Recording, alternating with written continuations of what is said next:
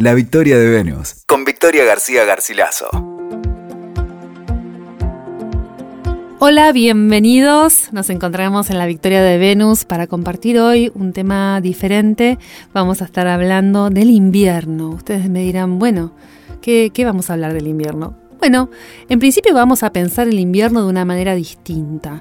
Más allá de ser una estación, ¿no? Este, que tiene que ver con el clima, un momento calendario, ¿no? Un momento del año en donde sabemos que tenemos que sacar las camperas de los placares, digamos, más allá de esto, me gustaría que pensemos al invierno de una manera distinta, como un poco como un símbolo, ¿no? Como hacían las culturas antiguas. Tomar, retomar un poco, poner en valor un poco ese símbolo del invierno, ¿no? Traerlo a la conciencia y pensarlo como una hermosa metáfora poética de una experiencia arquetípica que podemos hacer eh, en este momento, ¿no?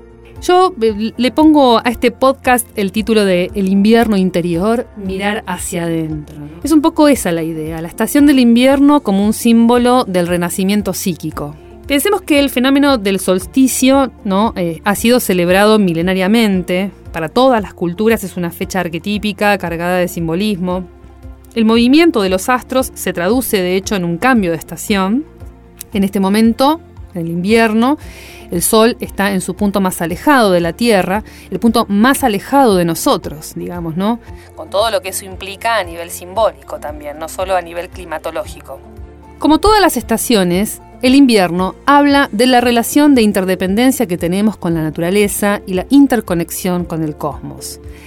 Entonces, para la mayoría de las antiguas tradiciones, ¿no? esta relación se hacía particularmente clara con los equinoccios y con los solsticios, fechas que traían una nueva energía arquetípica.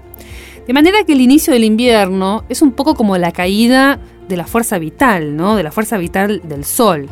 Este día más oscuro del año, comienzan los fríos, viene la nieve, viene la lluvia, viene el, viene el frío, ¿no? Es un momento de cambio no solo de, atmosférico, sino también, como vamos a ir viendo, de cambio interno. Ahora bien, sabemos que el sol es el símbolo de la vida y que esta vida es el poder del cual dependemos, ¿no? O sea, la luz del sol es un símbolo de la presencia de la vida, de la vitalidad. Fíjense la fuerza, ¿no? que tiene. De manera que este sol lejano, tibio en el horizonte, en donde no sentimos su calor con tanta facilidad, de alguna manera desvitaliza nuestra experiencia durante estos meses. El solsticio de invierno es entonces una oportunidad, digo yo, para sintonizar o resonar con el proceso de la naturaleza, con el proceso natural de la muerte y el renacimiento, porque es un momento obviamente de, muerte, donde la tierra se vuelve oscura, donde no, este, los campos ya no están fértiles, donde no hay frutos creciendo, todo es mucho más árido, todo está mucho más apagado. Entonces el símbolo es un símbolo de transformación, de muerte y transformación, como vamos a ir viendo, porque por supuesto sabemos que después empieza la estación siguiente, ¿no es cierto? Ahora, volviendo a esta idea de la muerte o de la transformación como simbología del invierno, ¿no? Esta naturaleza este, este, transformadora que trae el invierno, implica detrás de sí un crecimiento y una elaboración, ¿no?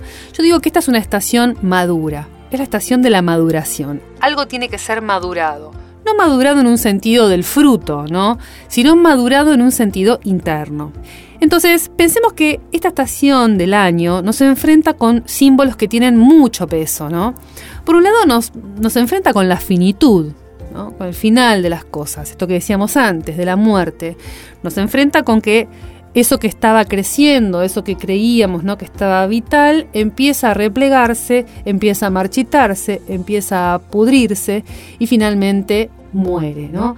Entonces, de alguna forma, ¿no? Lo que sucede en la Tierra, lo que sucede afuera en la experiencia de la naturaleza, es una experiencia que hace eco y resonancia también con un proceso que hay que hacer internamente, ¿no?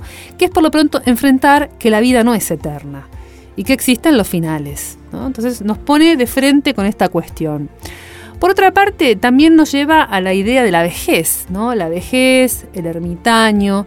Recordemos que en muchísimos cuentos a lo largo de la historia, en muchas culturas, el invierno ha sido asociado con la cabaña, con la cueva, con el meterse. Obviamente los animales van a las madrigueras, también se guardan. Esta idea del guardarse, ¿no? Del hibernar.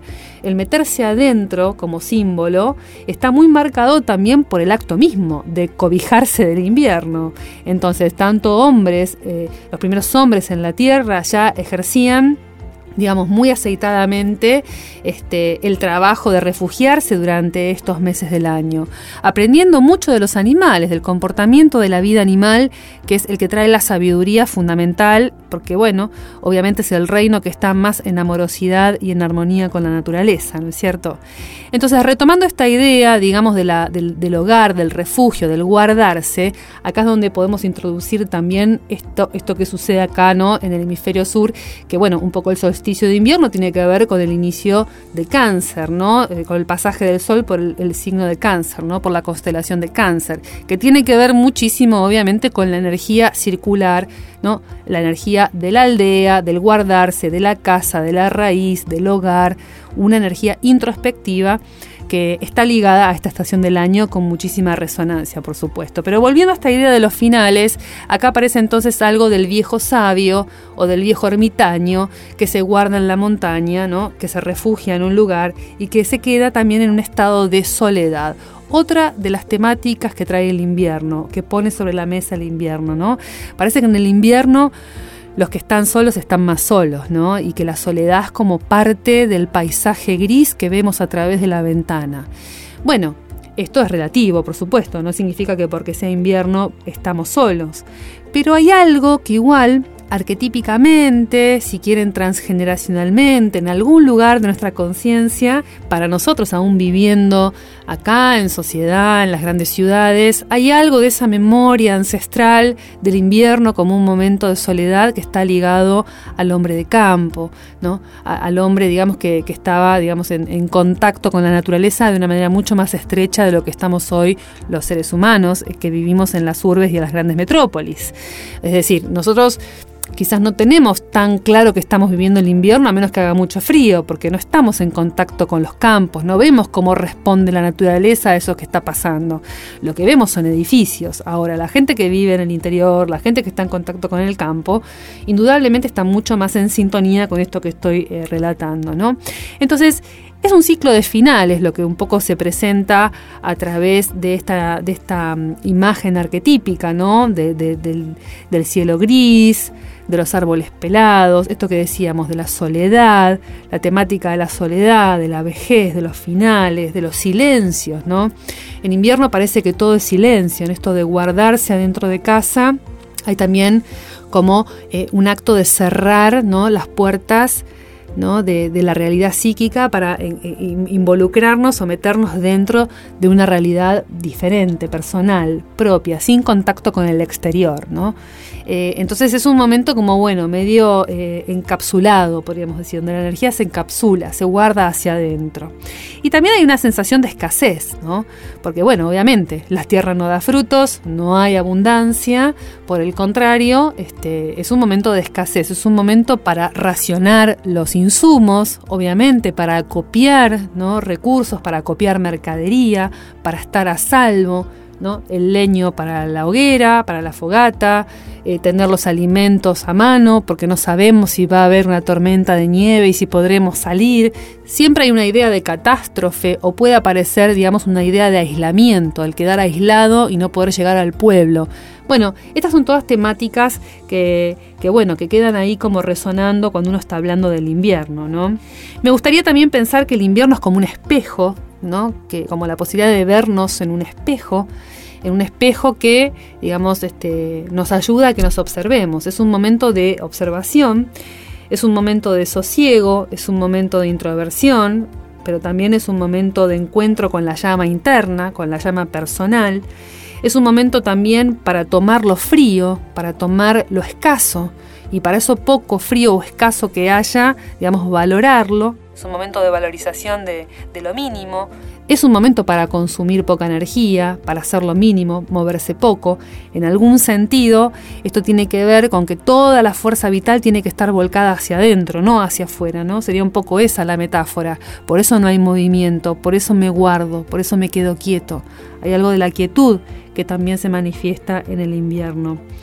Finalmente creo también que es un momento de contacto con alguna parte, digamos, este, un poco malherida.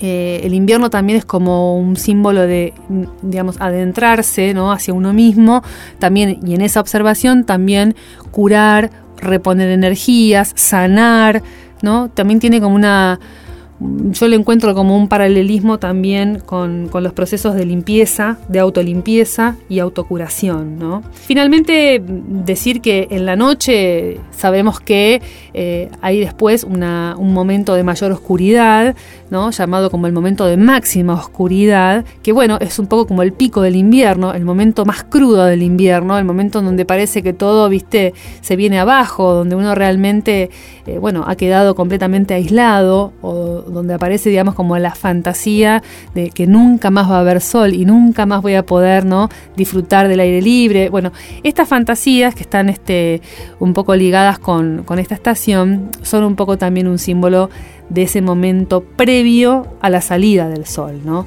O sea, el sol sigue saliendo en invierno, por supuesto, aunque no caliente igual, aunque no haga tanto daño, digamos, de alguna forma, pensándolo también por el tema de, los rayos, ¿no? Pero digamos, eh, ese momento previo a la salida del sol es un momento de mucha oscuridad que también hay que saber atravesar y sostener, que eso es un poco lo que el invierno también este, nos llama a, bueno, a trabajar y esta es otra palabra que, me parece interesante. El invierno es un trabajo. Esto pensémoslo sobre todo para lo que era el hombre antiguo, cuando no había recursos, cuando no había nada, cuando no había confort, porque nosotros ahora pasamos un invierno confortable. No todos, por supuesto. Hay mucha gente que no la pasa bien, ni en invierno ni en verano. Pero digamos, en general, estamos, este, bueno, inmersos en una sociedad con ciertos resortes de confort que nos hacen pasar por las estaciones a veces casi sin darnos cuenta. Bueno, esto antes para el hombre no era así. Entonces, la potencia simbólica, la potencia arquetípica de esta estación era enorme. Y entonces había rituales, y había dioses, y había fiestas que se hacían especialmente para que el invierno no fuera tan crudo, para que el invierno no fuera tan terrible. Había personas que quedaban absolutamente aisladas ¿no? durante todo ese tiempo. Estaban siendo obligadas a un repliegue, digamos, ¿no? Entonces, esto es un trabajo que, que había que hacer, un trabajo de bancar ese momento, ¿no? Este, y ese es un poco el desafío que trae el invierno, que traía especialmente en aquel entonces, ¿no? Había que, bueno, hacer un sacrificio para salir de la casa, atravesar la nieve, ir a hacer alguna actividad y volver a casa, digamos, no era algo sencillo realmente era, era, era muy sacrificado moverse también en aquel entonces. Y hoy lo sigue siendo en lugares que son páramos o que están muy alejados de la civilización, en donde los climas este, por ahí son un poco más extremos, en donde el invierno también es vivido así. Se sigue viviendo como hace miles de años atrás, ¿no es cierto? Finalmente, para terminar, diría que el invierno, en su forma metafísica, ¿no? representa el triunfo de la luz sobre la oscuridad. Es como el renacer a una nueva vida el inicio de una nueva etapa, porque una vez que uno pasa este periodo, obviamente viene el florecimiento. Hay eh, determinadas corrientes eh, esotéricas que también relatan que el solsticio de invierno representa la iniciación del aprendiz, ¿no? algo así como la muerte de, de su vida en la ignorancia para entonces renacer a una vida de iluminación, ¿no? Como un premio, como aquel que pudo atravesar esta etapa oscura, esta gran prueba, que es un poco como atravesar la luna en el tarot, ¿no? Como animarse a andar por un lugar oscuro. Bueno, recibe el premio de la iluminación, recibe el premio de la maduración, del crecimiento, ¿no? Representa entonces el triunfo de la luz sobre la oscuridad, en una época de frío, de carencia, de cierta hambruna espiritual, un poco como que, bueno, vuelve una esperanza después del invierno. Después del invierno viene una recompensa. Como vemos, eh, el símbolo es complejo, eh, da para mucho, porque la verdad que el significado del solsticio, tanto de invierno como del verano, ¿no? el solsticio de verano también, los dos son muy interesantes porque los dos, de alguna manera, trabajan en sí eh, la dualidad, eh, el complemento, porque son un poco un complemento, ¿no? Son un poco un, yin y un yang, el norte y el sur, o sea que bueno, nos están hablando de, algo arquetípico también en su, en su relación en sí, ¿no? En un sentido esotérico, el solsticio tiene que ver con el logro místico de la inmortalidad, con que podamos acceder a una nueva sabiduría y sobre todo aprender de las experiencias vitales que nos da la naturaleza. Cuando logramos estar en sintonía con la naturaleza, cuando realmente tomamos la experiencia de la naturaleza como el mejor maestro que podemos tener para entender quiénes somos y para entender cómo funciona la vida, es cuando, bueno, realmente podemos este, sentirnos plenos con, bueno, con estar en esta existencia en armonía con lo que somos. ¿no? Entonces la experiencia del invierno es una experiencia que en realidad nos convoca a hacer un, viaje hacia adentro nuestro para entender en definitiva la impermanencia de la existencia, que todo cambia, que todo, todo muta, que todo se transforma y obviamente en ese todo transformarse también nos tenemos que transformar nosotros mismos. Que así sea, abríguense y disfrútenlo. Hasta pronto.